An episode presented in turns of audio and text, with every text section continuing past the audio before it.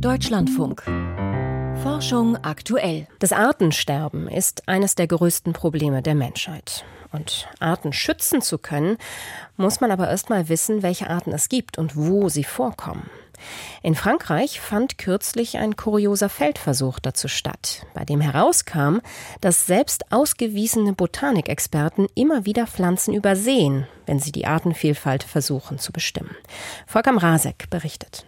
John Harper war ein bekannter britischer Lehrbuchautor und offenkundig froh, dass er als Botaniker nicht mit Tieren zu tun hatte, denn die tauchen oft ab, wenn man selbst irgendwo auftaucht. Wie praktisch sei es da doch, Kräuter und Gräser zu erfassen, schrieb Harper einmal. Das Zitat, rund 50 Jahre alt, sei einigermaßen berühmt, sagt der Ökologe Jan Perret. Also auf Deutsch würde es seine die Pflanzen bewegen sich nicht und warten nur, dass man die zählt. Klingt einleuchtend der Spruch, doch Perret hält ihn für korrekturbedürftig. Seine Version lautet, Pflanzen stehen zwar still, aber sie verstecken sich trotzdem.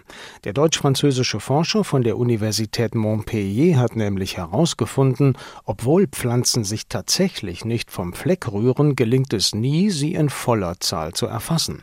Das zeigte sich in einer interessanten Freilandstudie mit 30 ausgewählten Arten in Frankreich. Alles krautige, unverholzte Gewächse. Perret bat Botanikerinnen und Botaniker, ihre Zahl zu erfassen, auf Flächen, die genau einen Quadratmeter groß waren und in denen jeweils eine der Testarten wuchs. Am Ende kamen so 5000 einzelne Zählungen zusammen.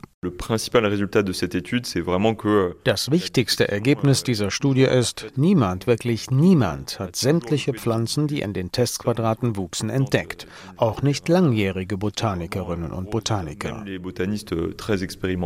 160 Testpersonen nahmen an der Vegetationsstudie insgesamt teil. Nicht nur Biologiestudentinnen und Studenten ließen sich überreden mitzumachen, auch gestandene Dozenten und Professoren. Eine botanische Blamage. Es waren Fachleute mit 20 bis 30-jähriger Freilanderfahrung darunter. Umso überraschender ist das Ergebnis der Studie, würde ich sagen. Euh, Unter den 30 Pflanzenarten waren so auffällige wie die Pyramiden-Hundswurz, eine purpurrot blühende Orchidee, aber auch so unscheinbare wie die Ackerröte, ein winziges Wiesenkraut. Seine weißen Blütenblätter sind bloß ein paar Millimeter lang. Man müsse schon genau hinschauen, um sie aufzuspüren, sagt Jan Perret. Euh, die roten Blüten der Orchidee wurden immer entdeckt, aber es gab auch Exemplare, die noch nicht blühten und die wurden zum Teil übersehen. Die Ackerröte wiederum verschwindet förmlich unter den höheren Gräsern um sie herum. Von dieser Art wurde daher immer nur ein geringer Anteil entdeckt. Dass man nicht alles sieht und erfassen kann, wird bislang nur bei Bestandszählungen von Tieren berücksichtigt. Es gibt bestimmte statistische Korrekturverfahren dafür. Jetzt zeigt sich, dass auch Botanikerinnen und Botanikern offenbar häufig etwas durchrutscht. Und das gilt sicher nicht nur für französische. Euh, Meine Empfehlung ist, sich bei der Pflanzeninventur grundsätzlich an einheitliche Standards zu halten, etwa für die Größe der Flächen und die zeitliche Dauer. Die Zählungen sollten mehr mehrmals wiederholt und verglichen werden. So lässt sich abschätzen, wie hoch die Wahrscheinlichkeit ist, dass tatsächlich alle Exemplare einer Pflanzenart erfasst wurden. Und diesen Wert korrigiert man dann später in einer statistischen Analyse. Ich hoffe, dass Botaniker dieses Problem ernst nehmen.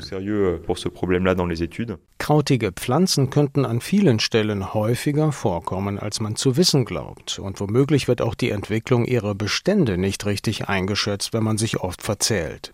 Das findet der Ökologe, sollte man doch besser ändern. Botaniker übersehen oft Pflanzen, die sie suchen. Das war ein Beitrag von Volker Rasek.